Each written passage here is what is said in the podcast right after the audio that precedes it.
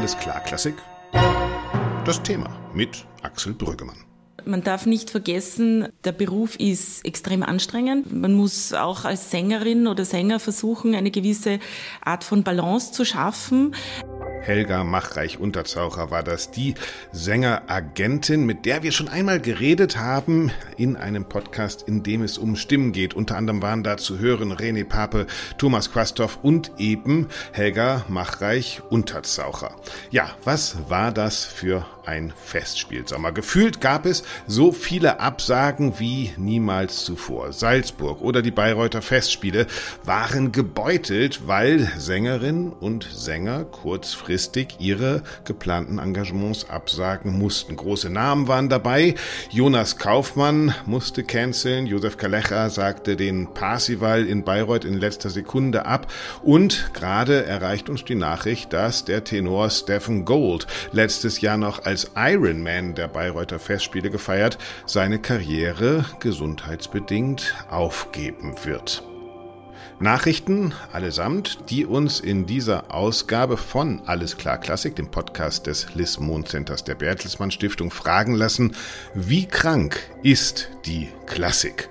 Dazu werden wir sprechen mit einem Mann, dem die Sängerinnen und Sänger, die großen Sängerinnen und Sänger vertrauen. Mit dem Professor für Phoniatrie an der Ludwig-Maximilian-Universität in München mit Matthias Echternach. Er ist so etwas wie ein Stimmpapst und wird uns Antworten auf die Fragen geben, was belastet eigentlich Stimmen? Was kann man tun, um seine Stimme zu schonen und wie oft kommt es eigentlich vor, dass Eingriffe an der Stimme vorgenommen werden? Und wir reden mit dem Mann, der die Bayreuther Festspiele dieses Jahr ja, gerettet hat, mit Andreas Schager, dem Tenor, der neben dem Siegfried dann eben auch nochmal kurzerhand den Parsival gesungen hat. Jedes Haus möchte einen Ring stemmen und jeder, jeder Intendant möchte sich irgendwie verewiglichen in den Annalen von äh, irgendwo. Ja. Und da kann ich mir sehr, sehr gut vorstellen, dass man sagt, jetzt mach, mach, komm, komm, ich setze auf dich und, und ja.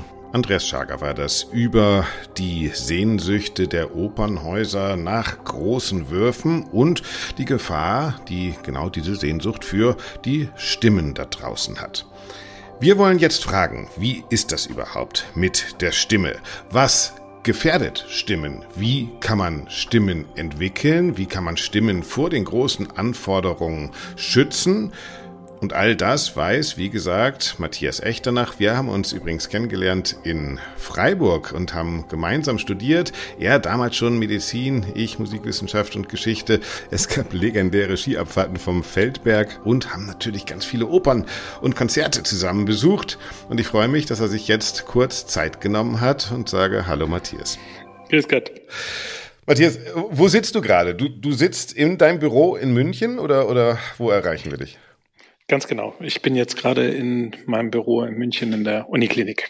Sag uns doch mal, was ist eigentlich deine Job Description? Was machst du? Nee, ich bin für drei Sachen zuständig. Also eine, äh, ich begleite die Professur für Phoniatrie und Pädaudiologie an der LMU in München. Mhm. Und das bedeutet, dass ich ein dreigeteiltes Aufgabengebiet habe. Das eine ist die Studentenlehre, dann ist ein Teil auch die Forschung mhm. und es ist vor allem die Krankenbehandlung. Und das ist sicherlich ein ganz großer Teil meiner Arbeit, ist es, ähm, stimmgestörte Patienten gleich welcher Couleur mhm. zu beraten, zu behandeln. Du hast auch viel zu tun, gerade mit Sängerinnen und Sängern, die dann zu dir kommen. Ähm, unterscheiden die sich von anderen Patienten? Also das sind ja professionelle Stimmbänder, die plötzlich da vor dir liegen. Äh, ist das etwas anderes als äh, Patienten, die aus anderen Gründen für, äh, zu dir kommen? Äh, komplett. Ähm, Sänger brauchen ganz häufig viel mehr Zeit in der Beratung, auch in der Diagnose. Äh, Sänger kennen ihr Instrument in der Regel relativ gut mhm. und das Instrument ist, können die so gut spielen, dass vielleicht ein ganz, ganz kleiner Haken schon zu einer Stimmstörung oder Einschränkung der Leistungsfähigkeit führen kann, mhm. der bei anderen Patienten überhaupt nicht auffällig wäre. Das bedeutet, man muss sehr ins Detail gehen, man muss sich die Stimmen anhören und das mhm. ist ganz wichtig, dass man Sänger singen lässt, mhm. um, um rauszufinden, wo überhaupt das Problem ist. Und dann sind Sänger natürlich ganz im Markt noch verhaftet. Das liegt an den Agenturen, das liegt an den Konzertbüros der Theater, mhm. dass dort ein ziemlicher Druck aufgebaut wird. Mhm. Und das bedeutet auch, dass Sänger von den Rahmenbedingungen her ein ganz anderes Setting haben als ein anderer Stimmpatient. Das muss man immer mit im Augenwinkel haben, deswegen, weil Stimme und Stimmung nicht ohne Grund im Deutschen verwandt sind. Mhm. Und wenn ein Sänger sehr, sag ich mal, beansprucht wird durch äußere Bedingungen, dann kann das sich durchaus durchaus auch auf die Stimmfunktion auswirken. Das ist wirklich eine also Hochleistungsstimme, von der wir dann reden, auch oft, ne? Absolut. Mhm. Hochleistungsstimme ähm, ist eine Herausforderung. Es ist der Tanz auf dem Drahtseil, mhm. den viele dort äh, vollführen. Und die Rahmenbedingungen zu verstehen, wo jemand steht, auch vielleicht in seiner Karriere steht, ist sicherlich eines der wichtigsten Augenmerkmale, die man dort für ähm, professionelle Stimmen, gerade im klassischen Sektor, allerdings auch im Pop-Rock-Sektor hat. Wir, wir telefonieren ja miteinander, weil mir so aufgefallen ist, dieser Sommer, dieser Festspielsommer ist durch so viele Absagen, kurzfristige Umdisponierungen äh, gekennzeichnet gewesen. Allein in Bayreuth waren es mehr als zehn, glaube ich, die spontan abgesagt haben. Dann äh, Salzburg. Äh, egal, wo wir hingeguckt haben, hatten die Leute äh, damit zu kämpfen, dass Stimmen ausgefallen sind, ersetzt werden mussten. Wie beobachtest du das? Ist das ein, ein Zufall gewesen oder ist das tatsächlich auch ein Zeitphänomen, weil du gesagt hast, da sind die Agenturen, da ist der Druck des Marktes. Beobachtest du als Experte für Stimmen, dass der Markt immer verrückter wird, immer mehr fordert von den Stimmen? Eigentlich nicht wirklich, wenn ich mhm. ganz ehrlich ja. bin. Ich glaube schon, dass das seit vielen, vielen Jahren der Fall ist und es immer wieder zu Ausfällen kommt, kommen muss vielleicht. Das, was wir natürlich sehen, ist, dass die ökonomischen Gegebenheiten, dass es immer weniger Theater im europäischen Kontext gibt, einen gewissen Druck auf den deutschen Markt vielleicht bringen. Aber insgesamt habe ich schon den Eindruck, dass wir relativ äh, gleichförmig dort sind. Mhm. Und ich halte das eher, wenn ich ehrlich bin, für ein, äh, für ein Zufallsprodukt. Mhm. Okay. Also es hat nicht, mir kommt das so vor, dass früher wurde irgendwie im Repertoire gesungen und mich erinnert das ganz viel an so eine Fußballsaison, die früher war das halt die Bundesliga und dann kommt noch die Champions League und dann kommt noch die Weltmeisterschaft dazu und irgendwann reißen halt die Bänder. Äh, aber das scheint dann mit Stimmen irgendwie anders zu sein. Ich habe mal ein, ich habe mal ein Gespräch äh, verfolgt äh, bei Stars von Morgen zwischen äh, René Collo und einem anderen Sänger und René Collo hat gesagt, ey, ich weiß gar nicht, wie du das machst, hier moderierst du, da singst du noch, da machst du noch das und das. Äh, wenn ich den Tristan gesungen habe früher, dann habe ich eine Woche lang mit meiner Frau nur Postkarten geschrieben, um meine Stimme zu schonen. Ist das auch ein alter Sängermythos oder ist tatsächlich Stimmen schon der Anfang einer guten Stimme? Ähm, Stimmschonung und gezieltes Training, auch gezielte Verantwortung gegenüber dem Auftritt vorher und nachher, ist sicherlich eine ganz, ganz wichtige Sache, auch, auch stimmmedizinisch natürlich. Die Verantwortung allerdings, wenn ich ganz ehrlich bin, liegt in diesem Repertoire und gerade wenn wir über Bayreuth reden, beim Einzelnen. Also die Theater selbst, äh, die angestellte Sänger haben, habe ich nicht den Eindruck, dass sie die Sänger zu stark jetzt überfordern würden. Mhm. Ähm, und gerade im Segment Bayreuth sind das ja alles äh, freischaffende Künstler, die selbst entscheiden können, ob sie jetzt Fünfmal noch einen Tristan Zusatz singen. ja, zum Beispiel. Ich meine, Tristan, das ist natürlich ein Wahnsinn. Und danach noch mal was Kurzes, einen jungen Siegfried oder so zu singen. ich glaube nicht, ich glaube nicht, dass das äh, zielführend ist. Aber es gibt natürlich Karrieren, die darauf ausgerichtet sind und mhm. die, die mediale sehr wirksam sind, die sind natürlich äh, immer wieder gefragt und es ist natürlich auch schwierig, Nein zu sagen. Mhm. Aber das liegt natürlich in der Verantwortung des einzelnen Sängers und des Managements. Mhm. Diese Freelancer, die können sich das selbst einteilen. Mhm. Und wir erinnern uns zum Beispiel an Alfredo Kraus, der, glaube ich, neben der Met nur 30 Auftritte im Jahr gemacht hat und nicht genau. mehr, ähm, der sich sehr zurückgehalten hat damals. Und der hat ja bis ins hohe Alter, bis er äh, 70 war, immer noch das hohe C gesungen. Mhm. Das war ein sage ich mal, ein Beispiel, wie man sehr sauber singen kann. Es gibt auch heutzutage diese Sänger, mhm. ähm, aber natürlich ist der Anreiz durch finanzielle Sachen oder nicht Nein sagen zu können, sehr groß. Hat das dann nur was mit Technik zu tun oder gibt es auch unterschiedliche Dispositionen? Also es scheint ja wirklich diese Stimmbänder aus Stahl zu geben, wo es wirklich manchmal man denkt man, äh, der, der singt jetzt wirklich alle Siegfriede hintereinander und dann gibt es wieder so die Stimmen, die irgendwie empfindlicher zu sein scheinen, die auch in dem gleichen Repertoire singen. Also ist Stimme erstmal was zutiefst individuell ist auch? Muss man die kennen, um sie zu schützen? Ja, also das denke ich wohl. Das ist eine Kombination aus sehr vielen Dingen. Das erste ist eine gewisse Hardware, die wir nun mal verbaut haben. Diese Hardware ändert sich mit dem Lebensalter im Übrigen. Mhm. Also das ist auch eine interessante Feststellung. Aber man singt ja nicht gleich am Anfang dramatisches Repertoire. Wir reden mhm. jetzt gerade über Wagner zum Beispiel. Mhm. Nicht? Ähm, also ich glaube, dass dieses Instrument äh, sollte man natürlich kennen. Das Instrument zu spielen ist das Zweite. Mhm. Also das bedeutet, ich brauche eine exzellente Technik, wenn ich jetzt zum Beispiel in Tristan oder in Jung mhm. Siegfried mhm. oder so etwas singen will. Ähm, aber wenn ich zum Beispiel im gleichen äh, Repertoire mir ein Tannhäuser anschaue, so ist das für viele leichter zu singen, für viele aber auch schwerer zu singen, mhm. weil die äh, Länge dieser Partie so, so erstaunlich äh, groß ist. Mhm. Nicht? Aber von, von der Überbrückung der Schwierigkeiten der Stimme, wir reden hier über sogenannte Registerübergangsbereiche zum Beispiel, ist es sehr, sehr schwierig, zum Beispiel in Tristan zu beherrschen beherrschen. Mhm. Aber es ist hoch individuell. Für einige ist der Tristan eher äh, eine schöne Sache, für andere ist es eine deutliche Tortur. Herausforderung. Ja, Tortur kann man natürlich Publikum, auch sagen. Geht dem Publikum nicht anders, ja. Genau. Ich will also sagen, die Hardware hat einen großen Einfluss, mhm. wie ich mein Instrument spiele, hat einen Einfluss mhm. Und natürlich das Repertoire, was ich bedienen will. Das ist ein mhm. ganz großer Unterschied, ob ich im Sinne des Tenorgesangs, bei dem wir eben waren, mhm.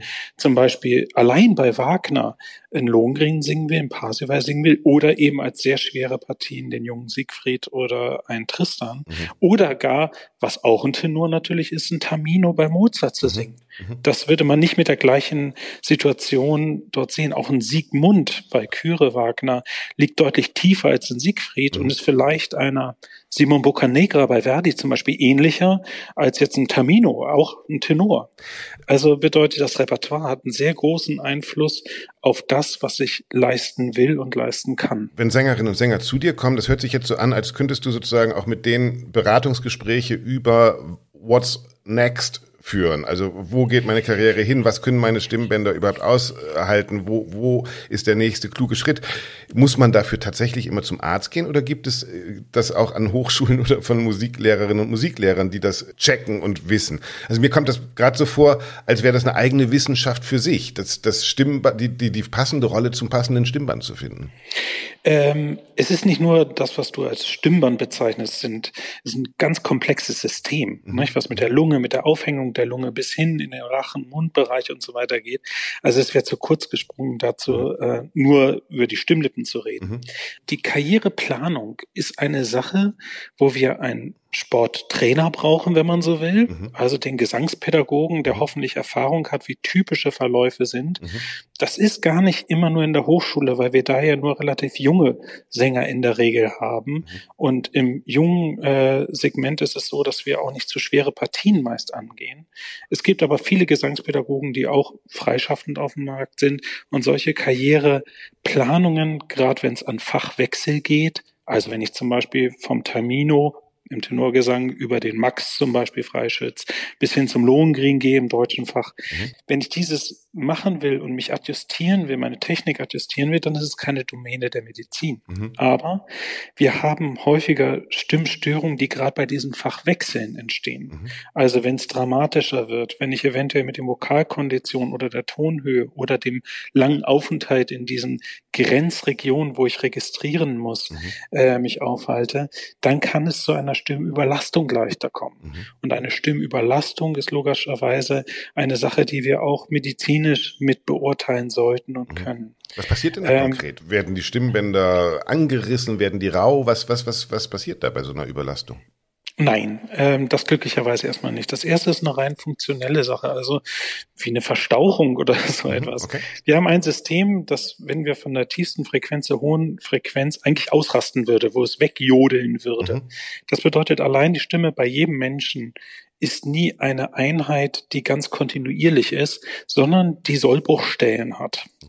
Für den professionellen Gesang sind diese Sollbruchstellen, die auch Klangänderungen hervorbringen, nicht gewollt. Mhm. Das bedeutet, ich muss gerade die probieren, irgendwie auszugleichen. Und genau ähm, diese äh, Grenzregion muss ich also stabilisieren. Das kann ich durch verschiedenste Dinge machen, sei es über Lautstärke, über Luftdruck, Vokalkondition und so weiter.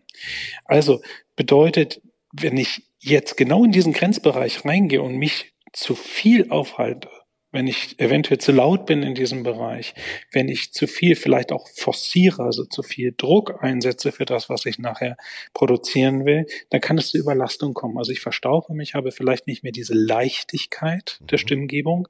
Sänger reden gerne von der Randstimmfunktion ja. dort.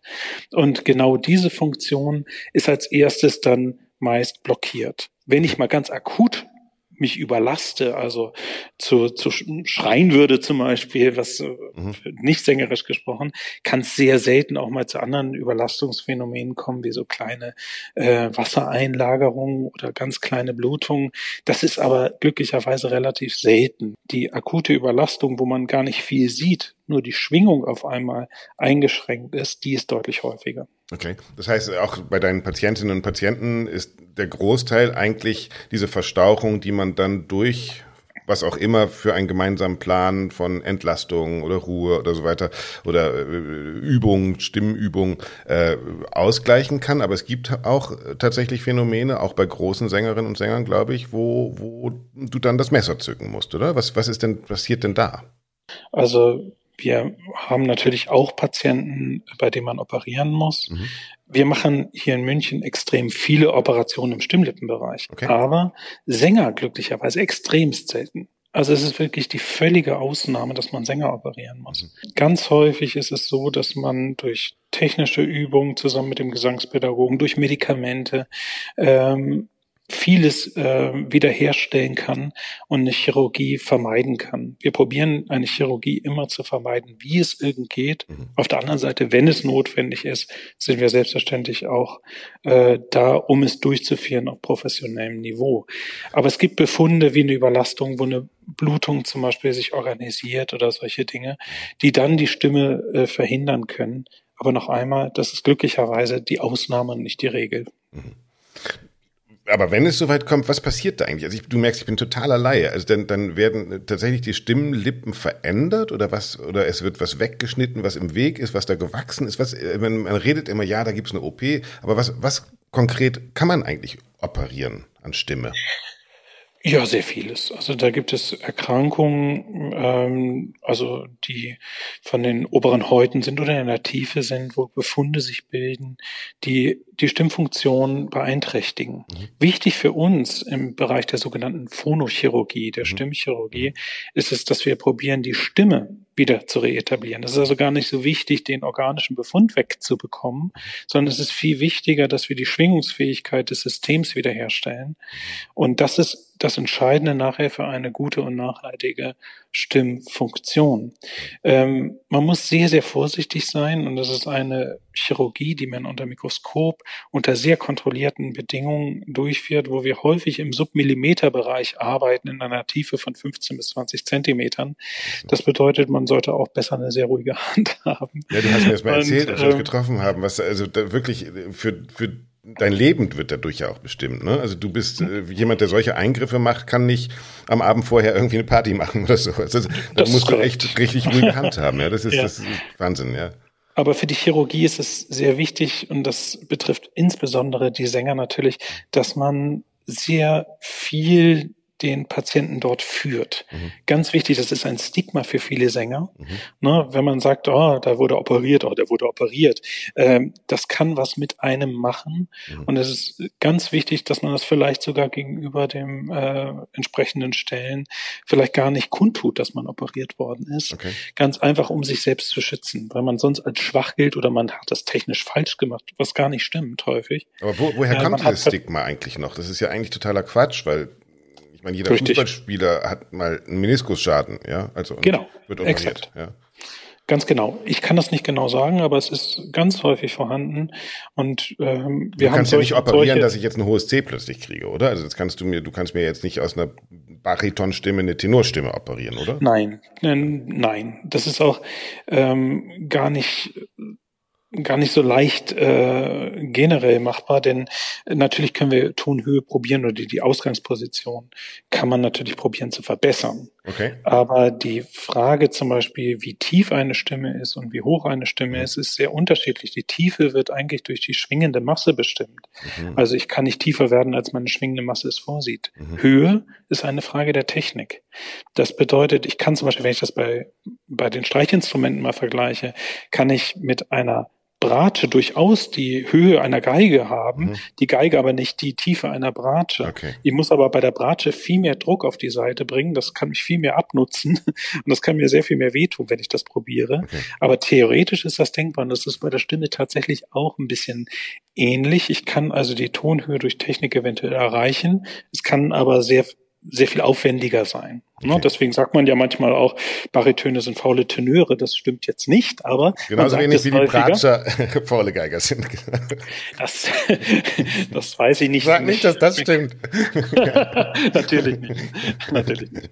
Also es gibt, es gibt tolle Bratschenkonzerte. Nein, ähm, aber diese, man muss ein Gesamtbild bekommen von dem Konzept und ähm, genau diese, diese Sache, was man chirurgisch tun kann, muss in das Gesamtkonzept passen. Mhm. Man muss also jemanden auf eine Operation auch vorbereiten. Man darf nicht sagen, ah, Sie haben ein Knötchen, weg ja. damit, ist ja. gut. Das ist falsch. Okay. Sondern man muss ein Konzept verfolgen. Wie geht's dann weiter? Wie mache ich den Stimmaufbau weiter? Welches sind die Schritte, die ich tun muss? Wann darf ich wieder welches Repertoire mhm. gehen? Und da ist die Abstimmung des Chirurgen mit, gerade auch Gesangspädagogen mit dem Sänger, aber auch eventuell mit äh, Logopäden, wenn es sinnvoll mhm. ist, sehr wichtig, um die Stimme dann nachhaltig aufzubauen, dass man nicht gleich wieder den Mechanismus hat, der vielleicht dazu geführt hat. Denn man muss sich im Klaren sein, ähm, man operiert nicht die Vorgeschichte weg. Mhm, also irgendwie ist das entstanden und man muss natürlich verhindern, dass das nochmal entsteht.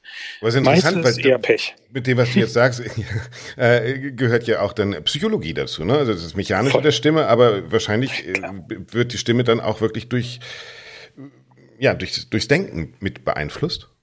Ja, ich hatte es vorhin ja auch gesagt. Mhm. Ähm, Stimme und Stimmung hängen mhm. nicht ohne mhm. Grund miteinander zusammen. Mhm. Wenn ich mhm. morgens aufstehe und muss einen jungen Siegfried singen, dann mhm. muss ich mir klar darüber sein, dass ich junger Siegfried bin, denn sonst brauche ich gar nicht auf die Bühne, sonst werde ich in den Schmiedeliedern sofort einbrechen. Ja, also das, schon, ja. ja, so ist es. Aber ähm, die Psyche hat einen riesen Einfluss auf die Stimme und auf das Wohlbefinden eines Menschen. Und die Stimme ist Ausdruck der intrapersonellen äh, Vorgänge. Mhm. Und die Hochleistungsstimmgebräuchler, äh, wie gerade Sänger, äh, die tun das kund. Und dementsprechend wäre alles andere natürlich erstaunlich, wenn es nicht einen Einfluss hätte.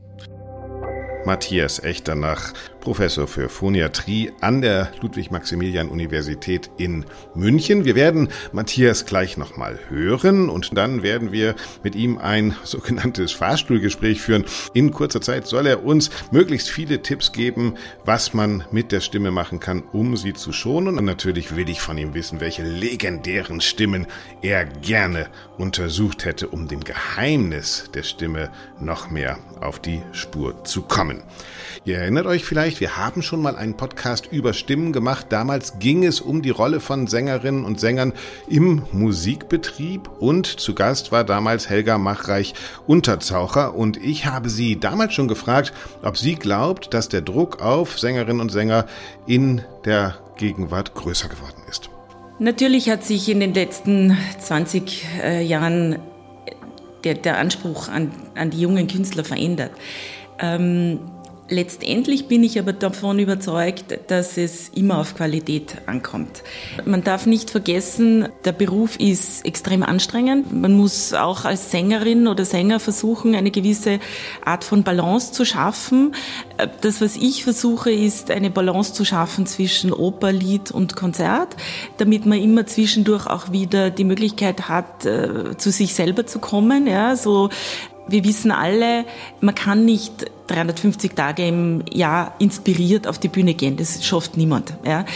Das heißt, man muss, ähm, man braucht diese Pausen, diese Phasen, wo man zu sich selber kommt, um wieder ähm, mit, ja, das ist so wie wenn man mit dem Auto bergauf fährt, man muss zwischendurch zurückschalten, damit man wieder Gas geben kann. Wichtig sei, sagte damals schon Helga Machreich-Unterzaucher, dass man nicht jeder Verlockung erliege und dass man seine Karriere langfristig plant. Wir haben nicht den Anspruch drauf, dass man sagt, ja, die muss aber jetzt äh, in dem und dem und dem Haus singen. Nein, müssen tun wir gar nichts. Und am Ende des Tages geht es auch hier darum, eine gewisse Balance zu schaffen. Und letztendlich ist es das Ziel, eine lange Karriere zu haben. Ja? Und, und wenn man mit 25 anfängt und auf die Bühne geht, ja, im besten Fall ist man mit Ende 50, 60 noch auf der Bühne. Ja? Und da gehört viel dazu. Da gehört viel Disziplin dazu, aber auch eine, die richtige Auswahl an, an, an Partien, an Projekten, die man macht. Helga Machreich, Unterzaucher. Hört doch einfach nochmal rein in den alten Podcast. Ich stelle euch den Link in die Show Notes. Da kamen auch zu Wort René Pape und Thomas Quastow. Und jetzt kommt zu Wort der, ja, wahrscheinlich Retter des Sommers, der Parsival der Siegfrieder Bayreuther Festspiele, Andreas Schager, der übrigens als ja, Operettenspezialist begonnen hat und eine immer dramatischere Karriere eingeschlagen hat. Ich war in Bayreuth, habe ihn gehört, war erstaunt, wie der schmetternde Siegfried als Parsival in eine sehr weiche, sehr sinnliche, sehr suchende Tonlage wechseln konnte. Das war wirklich faszinierend und ich habe mir Andreas geschnappt in einer Pause und ihn zu unserem Thema gefragt. Naja, es gibt ein mächtiges Wort für uns Sänger und das heißt Nein. Also es ist ein Stück, weit, ein Stück weit unsere Verantwortung, ob wir jetzt einfach zu viel machen oder ob wir uns zu viel zutrauen oder nicht. Das müssen wir selbst entscheiden. Du bist ja schon länger im Betrieb dabei.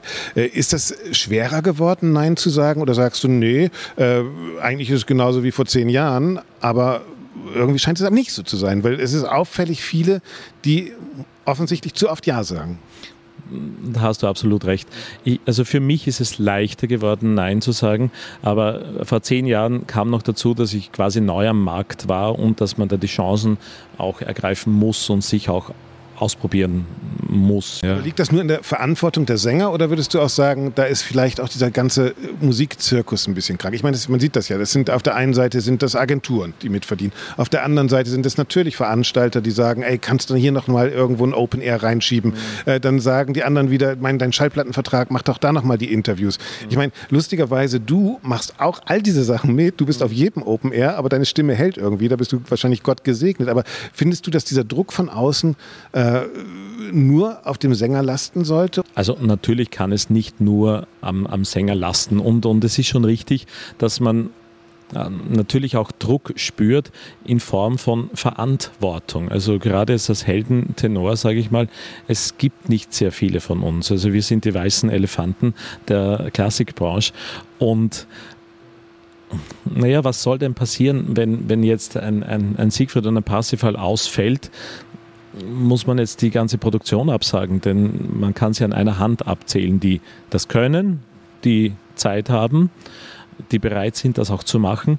Also das ist eher für mich jetzt eher der Druck, dass man sagt, äh, ich bin der, der Klassik verpflichtet. Ich bin jetzt auch dem Publikum verpflichtet, sagen wir mal so. Ja. Aber sonst sehe ich es schon so, dass man als Sänger sich selbst einschätzen muss. Ja? Und es gibt auch keine Schablonen. Man kann auch nicht sagen, der eine Sänger braucht äh, eine Woche Zeit nach einer Vorstellung, dass er sich irgendwie regeneriert. Der andere muss fast jeden Tag singen, muss fast jeden Tag singen, um seine, Schwing äh, um seine Stimme einfach in Schwung zu halten. Ja? Also ich gehöre eher zur, zur, zur letzteren Kategorie. Also ich brauche das. Ja? Aber ja, man, man ist für sich selbst verantwortlich. Aber diese Zeit gibt es auch oft nicht. Ne? Also René Kolle hat das mal gesagt, glaube ich, vom Tristan in Bayreuth hat der sich äh, zwei Wochen lang mit seiner Frau nur per Brief unterhalten. Ne? Hat gesagt, da haben wir überhaupt nicht mehr geredet. Da waren wir auf Mallorca und ich habe ihr geschrieben, Schatz, ich liebe dich. Dann habe ich mich schlafen gelegt. Also äh, könnte man sich heute eigentlich gar nicht mehr vorstellen, dass man so viel Zeit hätte, oder? Ich kann es mir nicht vorstellen. Ähm, ich weiß. Du redest auch mit deiner Frau noch. Wir reden immer noch. Wenn ihr euch erstmal schreibt. Ja, ja, ja dann. Also, äh, ja, da ist jeder, jeder Sänger anders. Es war vielleicht auch früher auch eine andere Zeit, aber ich denke mir gerade, äh, gerade zu Rene Kollos Zeit, der war ja weit und breit der Einzige. Also auf dem ist ja dieser Druck noch viel, viel mehr gelastet, wie jetzt auf, auf, auf mir zum Beispiel. Ja? René Colli ja übrigens auch, ne? seine Stimme dann entspannt hat, indem er Operette gesungen hat ja. oder indem er Schlager gesungen hat. Das ist ja auch eine Form von, von äh, Stimmrekonvaleszenz. Ja? Man, man, kann, man kann es ruhig so sagen und, und man darf auch äh, Unterhaltungsmusik überhaupt nicht abwerten, weil schon der selige Udo Jürgens hat gesagt, also in Unterhaltung äh, ist ein wichtiges Wort drinnen, nämlich Haltung. Ja, und das ist unser Auftrag und genauso unser Auftrag als, als, als Klassikkünstler, als, als, als klassischer Sänger. Wir unterhalten unser Publikum. Gibt es Ratschläge, wo du sagen würdest, da ist echt Gefahr? Wo merkt man das an der Stimme, wenn es nicht mehr klappt? Hattest du diese Situation auch schon, wo du gesagt hast, ey, nee, wenn ich das jetzt noch zusage, boah, da sage ich lieber nein. Woran merkt man das? Ja, ja, das, in dieser Situation war ich auch schon und da trifft man halt sehr oft auf Unverständnis von, von manchen Dirigenten oder, oder auch Veranstaltern. Und da sagen, ja, das wird doch schon gehen und das ist doch erst in vier Wochen oder so und du musst ja nicht viel lernen. Aber man muss sich selber kennenlernen. Das ist das Allerwichtigste und gerade als junger Sänger. Aber als junger Sänger ist es auch wichtig, äh, dass man sich auch ausprobieren kann. Und das ist für die ganze Klassikwelt so wichtig äh, es sind keine Maschinen am Werk. Ja? Bitte, also wenn da ein junger Sänger kommt und einmal einen Ton verhaut, dann seid doch gnädig mit ihm. Ja? Und nächstes Mal ist er nicht so nervös und nächstes Mal wird er es machen. Ja? Aber ich kann mir schon vorstellen, äh, dass vor allem in, in, in der mittleren Kategorie da viel, viel mehr Druck aufgebaut wird in Wahrheit. Ja? Weil jedes Haus möchte einen Ring stemmen und jeder, jeder Intendant möchte sich irgendwie verewiglichen in den Annalen von äh, irgendwo. Ja? Und da kann ich mir sehr, sehr gut vorstellen, dass man sagt, jetzt mach, mach, komm, komm, ich setze auf dich und, und ja. Also passt gut auf eure Stimmen auf und dann haut ihr das so raus, wie, wie? du das auch machst. Danke für das schöne Toi, toi, toi. Andreas Schager war das bei den Bayreuther Festspielen. Ich habe euch versprochen, dass Matthias Echternach, der Stimmprofessor von der Ludwig-Maximilian-Universität in München, uns noch einmal zusammenfassend Tipps gibt, wie kann ich denn auf meine Stimme achten und ja, dass er uns nochmal verrät, welche Stimmen würde er sich denn gerne nochmal genau anschauen. Matthias, lass uns kurz nochmal so ein Fahrstuhlgespräch machen mit einer Sängerin, die du da triffst, die sagt, Mensch, echt danach toll, dass wir beide mal zusammen hier in diesem Fahrstuhl sind. Sagen Sie mir mal ganz kurz bis zum zwölften Stock, was sind die drei, vier wichtigen Dinge, äh, wo ich meiner Stimme selbst helfen kann oder was sind die größten Fehler, die ich vermeiden kann? Gibt es da so, ein, so eine Top 5 bei dir, wo du sagst, oh Mann, ich rate euch allen unbedingt, da, da, da? Na, es gibt schon Sachen, die sehr wichtig sind. Erstens, sich sauber einzusingen über Summlaute und solche Dinge, die das Schwingungssystem warm machen, mhm. ist sicherlich eine ganz sinnvolle Sache. Viele vergessen auch das Aussingen. Also man sollte sich aussingen nach einer äh, gewaltigen Anstrengung. Das, das ist genau wie beim Fußball. Mhm. Also der, der FC Bayern, der läuft auch nicht im Stadion nachher seine Runden äh, aus, aus Jux und Dollerei nach einem mhm. Spiel, sondern wir wissen, dass die Ausgangsposition am nächsten Tag deutlich besser ist, wenn man wieder sich in den wir nennen es Eutonus, also in den richtigen Stimmgebrauch, reingeht. Also das sind Sachen, die ganz sinnvoll sind. Flüssigkeit ist eine ganz entscheidende Größe. Wenn das System nicht flüssig gehalten wird, dann ist die Abnutzungswahrscheinlichkeit deutlich größer. Okay. Ähm, und es ist so, dass äh, man sehr sorgsam mit den Stimmbelastungssituationen eingehen muss. Also man muss sehr stark das trainieren ähm, und nicht gleich überlasten, sondern man muss gezielt es so tun, dass es nicht weh tut. Es gibt bei jeder Stimmfunktion Belastungen und die kann man sehr gut eintrainieren und langsam herantrainieren, denn sonst kann man sich überlasten, wenn man zu früh, zu dramatisch, zu laut wird. Mhm. Das sind Sachen in der Karriereplanung sicherlich, mhm. die, aber auch im einzelnen Tag im Übrigen, die äh, von Belang sind. Und im Alltag? Ist äh, tatsächlich vor den Aufführungen eher schonen? Nee, das ist äh, eine hochindividuelle Sache. Okay. Also wenn wir auf René Collo, von dem wir es vorher hatten, mhm. ähm, zu sprechen kommen, so äh, ist die Frage zum Beispiel, ob man sich sehr stark einsingen muss, von ihm different von vielen anderen Sängern. Wenn ich es mhm. recht weiß, hat er sich quasi auf der Bühne dann schon ja. teilweise erst ja. ähm, warm gesungen bei den Partien. Mhm. Äh, es gibt Menschen, die sich einsingen ähm, vor einer solchen Partie, aber es ist eine Frage, wie mir das Repertoire auch passt, wie mhm. meine Stimme drauf geeicht ist auf diese Sachen. Es gibt sich auch, gibt auch Sänger, die sich so stark einsingen, dass sie dann auf der Bühne nicht mehr leistungsfähig sind. Ja, okay. Da muss man auch ein bisschen. Ja, gibt es bei Läufer, also es ist wirklich sehr viel Parallelen zum Sport auch, ne? Also wenn du dich zu sehr absolut. aufwärmst dann. dann ja, absolut. Ja, mhm. also ich muss mich genau daran adaptieren, was ich nachher zu leisten habe. Mhm. Und das ist hoch individuell, wie ich damit umgehe. Es, zum Beispiel Milchprodukte werden von extrem vielen Sängern zurecht gemieden. Mhm. Es gibt aber Sänger, die explizit ein Glas Milch vorher trinken, warum auch immer. Ähm, das, da sind wir wieder in der Psyche wahrscheinlich auch, ne? Möglich, ja, möglich. Ja, ja. Ähm, also hier gibt es viele individuelle Spielregeln, die wir nicht komplett analysieren können, aber natürlich im Einzelfall, und Medizin ist ja eine Einzelfallbeobachtung, äh, äh, müssen wir das alles probieren, auf ein, aufs Tableau zu legen, um zu sehen, wo wir eventuell helfen können. Mhm. Es gibt von dir, äh, hat man auch in einem Film mal gesehen, äh, Bilder, wo du Sängerinnen und Sänger, glaube ich vor allen Dingen Sänger, äh, unter, unter ein, eine Art Röntgengerät legst, um zu gucken, was da eigentlich mechanisch passiert bei denen. Mhm. Ähm, meine letzte Frage, wenn du mal auch von allen Sängerinnen und Sängern, die jemals gelebt haben, ich weiß noch, wie wir, wie wir in Freiburg, ich habe damals geschwärmt für Katrin Malfitano, ich weiß nicht, ob ich die jetzt noch als Röntgenbild sehen will. Äh, das ist ein Kernspin, glücklicherweise, also keine Strahlung. Ja, ja Kernspinbild sehen möchte. Äh, aber äh, glaubst du, Maria Callas oder Luciano Pavarotti oder was weiß ich was, dass das, dass das, sind das auch anatomisch Geschichten, wo du sagst, Ey, das würde mich echt mal interessieren, was da los war. Nein, ähm, also es gab mal neulich einen wissenschaftlichen Kollegen, der Ramses den Dritten oder irgendwen ja. da Bilder von gemacht hat. Das ist, das ist äh, nicht nicht äh, wissenschaftlich haltbar. Okay. Denn wir wissen nicht, wie die Weichteilstrukturen in dem knöchernen Apparat waren und sind. Nee, ich meine lebend. Ähm, also so eine Stimme wie Maria Callas ist ja wirklich eine Stimme, die, die, die hörst du unter Tausenden raus. Da muss ja irgendwas anderes Absolut. sein, oder? Ja, ja, das ist in der Tat so. Also Colorskoot hat eine sehr dunkle Farbe, wahrscheinlich mhm. einen sehr tiefen Kehlkopfstand gehabt. Mhm. Aber es gibt solche Stimmen, die mich wahnsinnig faszinieren. Also ich, ich würde gerne mal Max Lorenz tatsächlich äh, okay. sehen, was da los gewesen ist. Ja. Ähm, das ist auch so einer der unkaputtbaren äh, in, in, diesem, in diesem äh, Bereich gewesen. Äh, es gibt solche Stimmen und, und die Schönheit natürlich Fritz Wunderlich, da brauchen wir, glaube ich, äh, nicht viel reden, dass die Schönheit der Stimme ist, ist bei ja. ihm so eklatant, ja. dass ich das gerne verstehen würde. Aber ich glaube, das ist auch eine Frage des Timings sicherlich, dass die so schön geklungen hat. Was ist deine nächste Opernaufführung, die du anguckst? Und kannst du die überhaupt einfach noch so anhören oder, oder diagnostizierst du dann schon immer? Na, ich habe ja den, den ganz großen Vorteil, in München zu ja. wohnen. Und in München ist die Bayerische Staatsoper glücklicherweise eine der besten. Und das bedeutet auch, dass die Fehlerwahrscheinlichkeit und das, wo man sich Sorgen machen muss, okay. sehr, sehr gering ist. Und man kann wirklich sehr viel genießen. Was das nächste ist, das weiß ich ehrlich gesagt noch gar nicht. Ich wollte mir eventuell hier noch eine Entführung anschauen, okay. in der Kammeroper.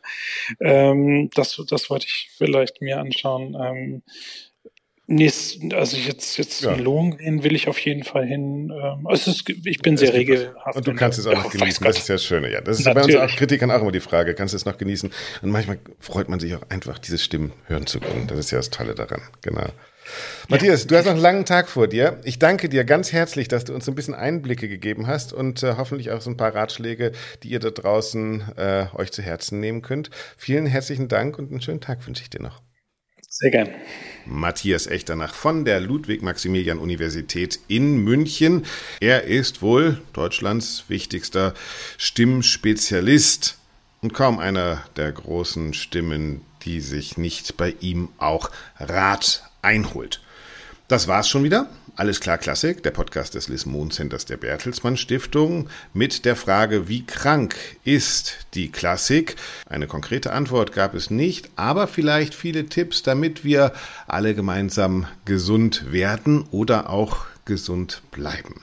Wenn ihr Interesse habt an unseren Themen, wenn ihr Interesse daran habt, dass ich nächste Woche mit Doro wieder die Klassikwoche Revue passieren lasse in unserem Update, dann abonniert doch einfach unseren Podcast, drückt die Glocke, drückt den Stern, drückt was immer ihr wollt, dann werdet ihr rechtzeitig informiert. Jeden Freitag gibt es eine neue Folge von Alles klar Klassik.